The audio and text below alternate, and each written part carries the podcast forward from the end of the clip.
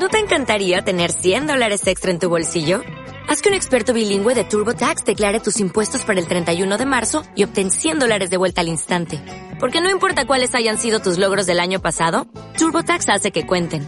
Obtén 100 dólares de vuelta y tus impuestos con 100% de precisión. Solo con Intuit TurboTax. Debes declarar para el 31 de marzo. Crédito solo aplicable al costo de la presentación federal con TurboTax Full Service. Oferta sujeta a cambios o cancelación en cualquier momento. Capturando Momentos, episodio 45.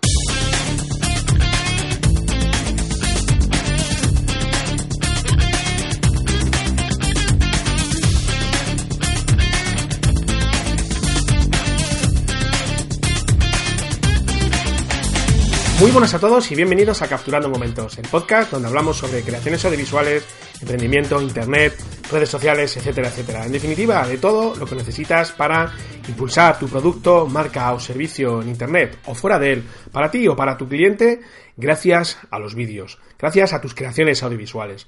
En el episodio de hoy vamos a hablar del proceso de creación de un vídeo promocional. Si es la primera vez que tienes que abordar este tipo de trabajo, es muy interesante que conozcas todas las fases de desarrollo y que tengas perfectamente identificado cuáles son los pasos que tienes que realizar. Desde mi experiencia voy a contarte todos los pasos que yo acometo y cuáles son las fases que, que yo contemplo a la hora de realizar este tipo de vídeos para que de alguna manera u otra lleves a buen puerto este trabajo. Pero antes de comenzar, déjame que te aconseje que entres en www.franfnz.com, lugar desde donde vas a poder descargarte el ebook gratuito, 10 maneras probadas de generar ingresos gracias a tus vídeos. También vas a poder acceder a un training gratuito en el cual vas a aprender a editar con Adobe Premiere Pro, ese software de edición de vídeo enfocado más a entornos profesionales, pero que en este vídeo te voy a contar eh, las herramientas, te voy a explicar las herramientas necesarias que debes controlar para empezar a trabajar ya desde el primer minuto. En poco más de 20 minutos o 25 minutos vas a aprender a editar con este fantástico software de edición de vídeo. Y hecho el call to action de rigor, vamos a vamos de lleno a ver cómo preparamos, cómo debemos preparar eh, un vídeo promocional. Todo lo que voy a contaros a continuación está basado en, la experiencia que he tenido durante estos años a la hora de abordar cualquier proceso de, creación de un vídeo promocional para una empresa que se ha puesto en contacto con nuestra, para las empresas que se ha puesto en contacto con nuestra productora. Al final eh, es precisamente esto, el ensayo y el error, lo que te ayuda a perfilar y a, definir exactamente cómo debes actuar la próxima vez. Aquí en este episodio de hoy lo que pretendo es contarte cuáles son los pasos adecuados que creo que debes emplear y que debes realizar para evitar cualquier tipo de error. El vídeo promocional muy probablemente será uno de los trabajos que más que hagas, que más tengas que abordar, porque como te comentaba en el episodio de, en el podcast eh, en el que hablaba de que el vídeo ya también es el rey en Internet, pues es un, es un producto, como te digo, que se va a consumir mucho y las empresas cada vez son más conscientes de esta realidad y considero que eh, posicionarse en este sector como, como experto en la creación de vídeos promocionales es algo muy interesante y que personalmente lo veo con mucho futuro, sobre todo enfocado a, a Internet. Bien, todo proceso de creación de un vídeo promocional parte del momento en el que el cliente se pone en contacto con nosotros. La mayoría de veces va a ser a través de un correo electrónico que recibimos a través de nuestro formulario de contacto que tenemos en nuestra página web, porque tengo que deciros que este apartado en vuestra página web debe ser obligatorio, ¿vale? Debe ser obligatorio. tenemos que poner las cosas lo más fácil posible a nuestros clientes y el formulario de contacto tiene que estar en todas las páginas de nuestra web, en cualquiera. No puede ser que el cliente llegue a nuestra página principal, vea nuestros trabajos y no sepa cómo ponerse en contacto. Y no simplemente con poner el correo electrónico o el número de teléfono, no. Tenemos que, si es posible, eh, dejarles un formulario de contacto con el mínimo número de campos posible, con el asunto, eh, su nombre y el comentario y enviar. Cuanto más fácil se lo pongamos, como os digo, mucho mejor. Muchas veces vamos a recibir correos electrónicos muy breves, eh, con tan solo una línea de texto, en el cual simplemente nos dicen que quieren un presupuesto para la elaboración de un vídeo promocional para su empresa y nada más. Este tipo de correos, por norma general, identifican al cliente que está buscando el mejor precio. A mí personalmente no me gusta comenzar a ofrecer mis tarifas sin saber realmente qué es lo que van a necesitar. cuáles son sus verdaderas necesidades, porque en base a lo que necesiten yo tendré que elaborar mis tarifas. Entonces, eh, lo que sí procuro es, de alguna forma, o bien establecer un contacto telefónico, hablarnos, o, si puede ser, reunirnos, vernos cara a cara en una reunión informal y que me cuente realmente qué es lo que necesita. Y a partir de ahí, elaborar una especie de, solución, de presupuesto, sin, en principio, aportar ningún tipo de tarifa, en el cual yo le voy a detallar al cliente, le voy a detallar al cliente qué es lo que podemos eh, ofrecerle y en qué forma le va a ayudar esta inversión a potenciar su marca.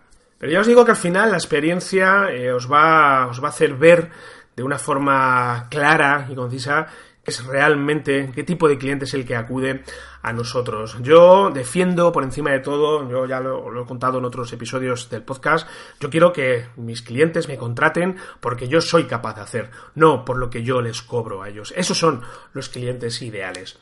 Bien, una vez que ya hemos tenido esta reunión con el cliente, vamos a comenzar a elaborar nuestro presupuesto.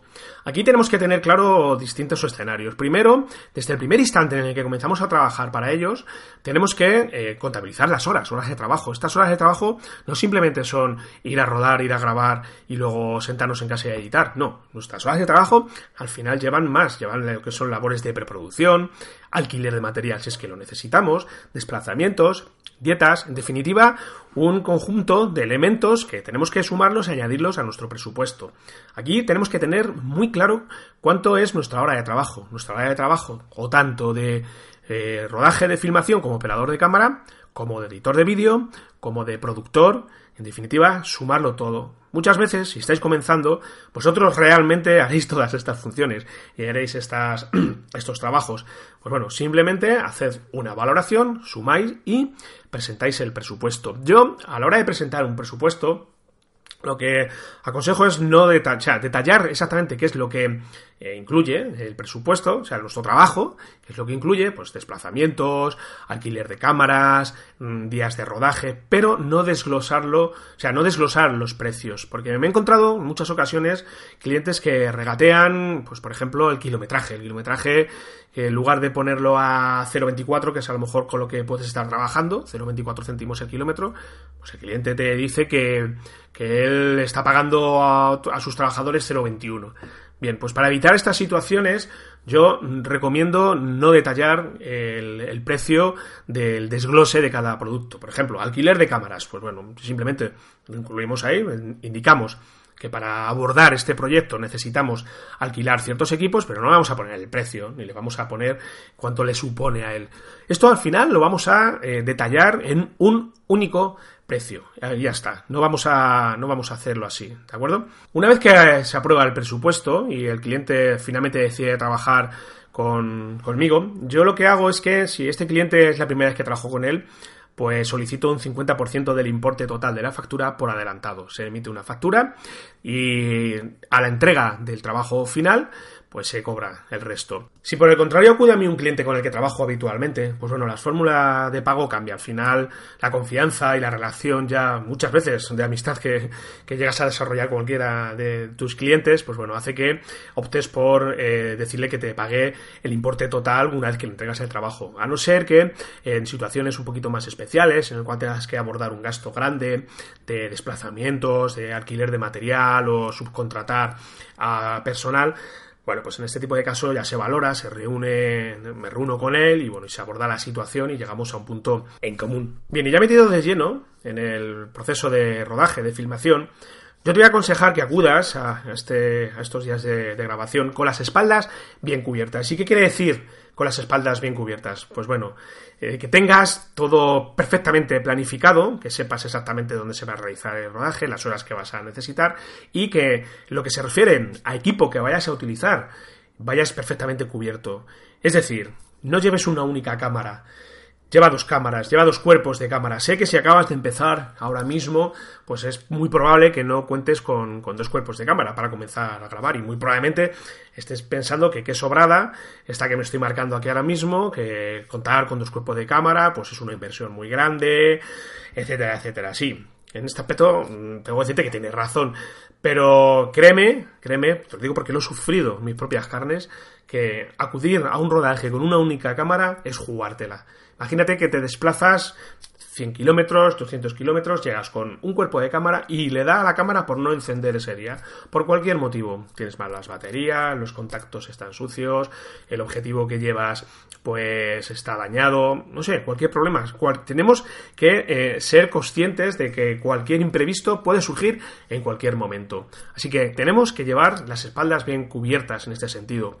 Si no puedes comprar otro cuerpo de cámara, pues ah, yo te aconsejo que lo alquiles. Lo puedes pedir prestado también a algún amigo, algún conocido, algún familiar, aunque sea, aunque no sea un cuerpo de cámara tan pro como el que vayas a utilizar, pero siempre lleva las espaldas cubiertas. Si vives cerca de Madrid, en el entorno de Madrid, hay una empresa en Somosaguas, que se llama Falco Films, pues os lo voy a dejar de todas formas en las notas del programa para que le echéis un vistazo a su web, que alquilan material, alquilan objetivos, alquilan cámaras, trabajan muy bien, muy bien, trabaja muy bien esta gente. Y para una situación como la que te estoy describiendo ahora, pues ese es algo muy a tener en cuenta. Además, fijaros, casi me atrevería a decir que podéis abordar cualquier tipo de producción de vídeo sin tener vuestra propia cámara. Si alquiláis directamente el material aquí a esta empresa o cualquier otra que hay en Madrid, me parece que en Madrid hay varias, lo que pasa que bueno, yo he tenido eh, eh la ocasión de trabajar con Falco Films. Por cierto, no me paga nada Falco Films por anunciarles aquí en este episodio.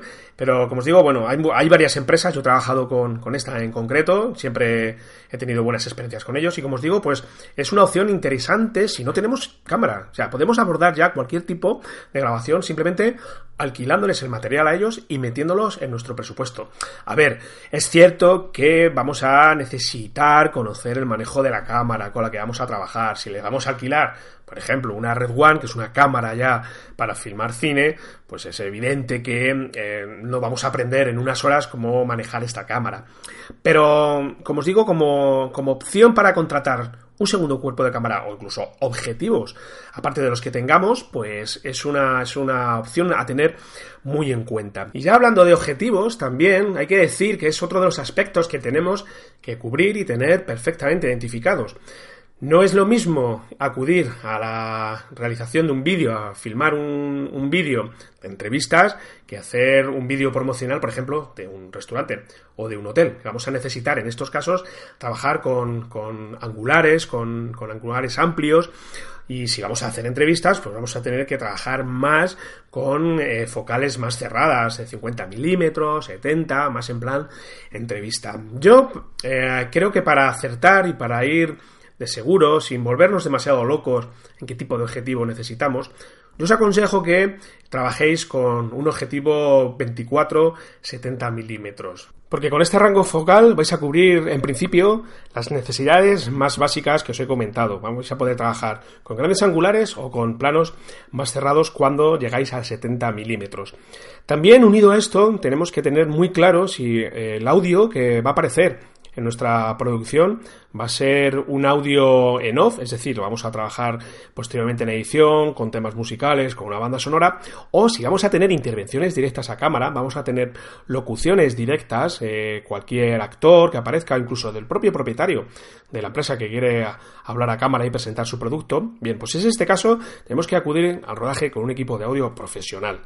No me cansaré de decirlo. El audio muchas veces es el gran, el gran olvidado. Muchas veces me encuentro con producciones de, de, de producciones audiovisuales pues sobre todo muchas veces principiantes que no contemplan esta, esta opción, con una calidad de imagen increíble, con, llegando al 4K, y luego el audio es audio de micro mono. Por favor, vamos a cuidar el audio, vamos a acudir a los rodajes con pértigas, vamos a acudir al rodaje con micros que graben en estéreo, con micros de, de corbata que graben en estéreo conectados directamente a nuestra cámara y vamos a aportar a nuestra producción un audio que sea profesional. Así que este es otro aspecto que también tenemos que tener en cuenta. Acudir a un rodaje sin saber lo que vamos a filmar también es una práctica que desaconsejo totalmente. Vamos a crear, eh, en, este caso, una lista de las tomas más habituales con las que vamos a trabajar. Vamos a hacernos una especie de guion en el cual vamos a dejar todo perfectamente detallado para ir a tiro hecho, para ganar tiempo, para no estar perdiendo tiempo diciendo, pues ahora voy a filmar, vamos a ver qué tal queda el plano por aquí, porque tengo la luz aquí, tengo la luz allá. No, todo esto tenemos que tenerlo perfectamente identificado, porque al final, si no hacemos esto ¿Sabéis lo que ocurre? Perdemos tiempo. Y si perdemos tiempo, perdemos dinero, ¿verdad? Bien, y una vez ya terminado el proceso de filmación, toca meternos de lleno con la edición, con lo que es la fase de postproducción. Aquí vamos a trabajar con colorimetrías, con efectos especiales, con la edición y el montaje propiamente dicho. Bueno, un apasionante mundo que podemos dedicarle muy poco tiempo o echar horas y horas y no, y no terminar en semanas. Aquí tenemos que ser muy, muy concisos nuevamente en las horas que vamos a emplear en la postproducción. No, muchas veces, yo en mi caso, me apasiona editar, pues muchas veces estas horas de edición se alargan y se pasan del presupuesto que, que, que, tú habías establecido en un principio. En mi caso, como os digo, es algo muy tentado porque es algo que me gusta mucho, pero claro, esto tenéis que tener en cuenta que si dedicáis más tiempo a esto, estáis dedicando menos tiempo a otras labores, por ejemplo, de promoción, de dedicaros a difundir vuestros contenidos a través de Internet, que es otra de las labores importantes en la fase de emprendimiento, ¿verdad? Supongo que seréis conscientes de esto. Pues bueno, como os digo, si le dedicamos más tiempo a la edición, pues bueno, al final tenemos que ser conscientes que estamos dejando de hacer otras cosas. Cuando hemos terminado ya de, realizar eh, nuestro trabajo, cuando se vamos a presentar al cliente, y en este caso, bueno, lo más habitual es que el cliente nos empiece a pedir cambios. Nos va a pedir, cambia esto de aquí, no me gusta esto de acá, en definitiva, eh, cosas que son lógicas. Pues muchas veces tenemos que ponernos de parte del cliente y pensar que, evidentemente, a la primera mm, sería muy raro, ha ocurrido en muy pocas ocasiones, pero sería muy raro que te diga, mira, esto es lo que me vale. Entonces, en esta situación también hay que tener aquí un poquito de mano y saber que no somos eh, tarifa plana de cambios que el cliente nos sugiere. Y además no somos tarifa plana ni en, ni en las veces que vamos a, a, realizar cambios, ni en el tiempo que vamos a estar realizando cambios. Yo en mi caso, la experiencia me ha dicho que los, eh, cuando entrego un trabajo al cliente, yo voy a permitir que se realicen dos modificaciones. De esta manera yo estoy obligando a, mi cliente a que sea más conciso y más concreto en lo que realmente quiere. Y creo de verdad que con dos, mm, con dos modificaciones es más que suficiente para llegar al producto final que él desea. Porque para eso hemos tenido la reunión previa. Así que, mm, de verdad, mi consejo es que aquí seáis firmes y que seáis, que seáis contundentes en vuestra respuesta al cliente. Porque yo en mis comienzos me he dado cuenta que muchas veces te lías y te lías, ahora cámbiame esto, cámbiame lo otro. No, vamos a ser profesionales, pero profesionales en todos los aspectos y vamos simplemente a acometer dos cambios. Además, una vez que hemos entregado el trabajo y el cliente ya está eh, decidido qué es lo que quiere, yo em, lo que hago es, por supuesto, quedarme con los brutos, con todo el material bruto, y a mi cliente le voy a decir que tiene durante un mes aproximadamente, yo voy a tener estos brutos durante un mes por si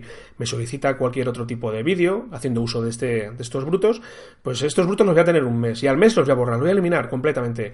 Es decir, no me vale que dentro de un año me vengas y me digas, mira, es que quiero hacer un cambio que hicimos en su día de esto, modifícame porque tienes que quitarme un logotipo que aparecía. No, de verdad, dejad esto súper claro, porque yo me he llevado disgustos, disgustos eh, serios, con gente que ha acudido a mí un año después y le he dicho que no tengo estos brutos porque los he borrado y se ha montado, se ha montado una buena. Así que desde el principio todo perfectamente declarado, perfectamente aclarado y perfectamente detallado para evitarnos sorpresas desagradables.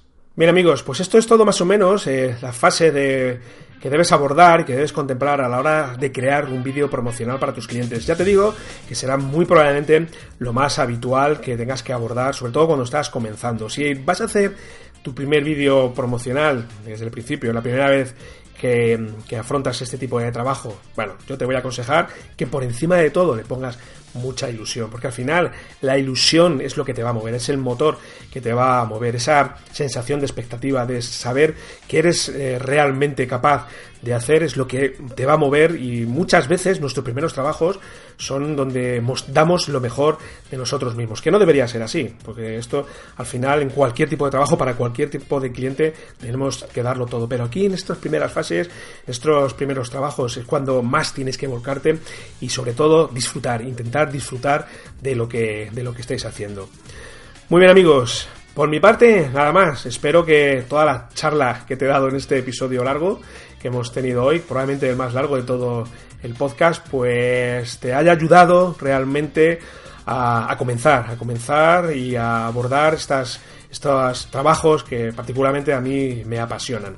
Por mi parte, nada más, como te digo, espero que si esto te ha ayudado, pues bueno, que lo valores ahí con 5 estrellas en iTunes, que me dejes ahí un me gusta, cualquier comentario, que si lo escuchas a través de iVoox, pues que hagas también lo mismo, que le des ahí un me gusta, me dejes un comentario, alguna sugerencia que, que, me, que me hagas para tratar aquí en el podcast y bueno, que no olvides pasarte por www.franfrz.com desde donde vas a poder descargarte un ebook gratuito en el que te explico 10 fórmulas probadas para comenzar a ganar dinero con tus vídeos. Por mi parte, nada más, te veo por aquí el próximo día. Hasta entonces, chao.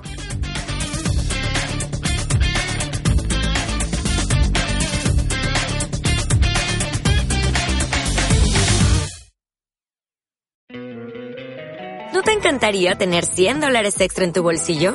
Haz que un experto bilingüe de TurboTax declare tus impuestos para el 31 de marzo y obtén 100 dólares de vuelta al instante.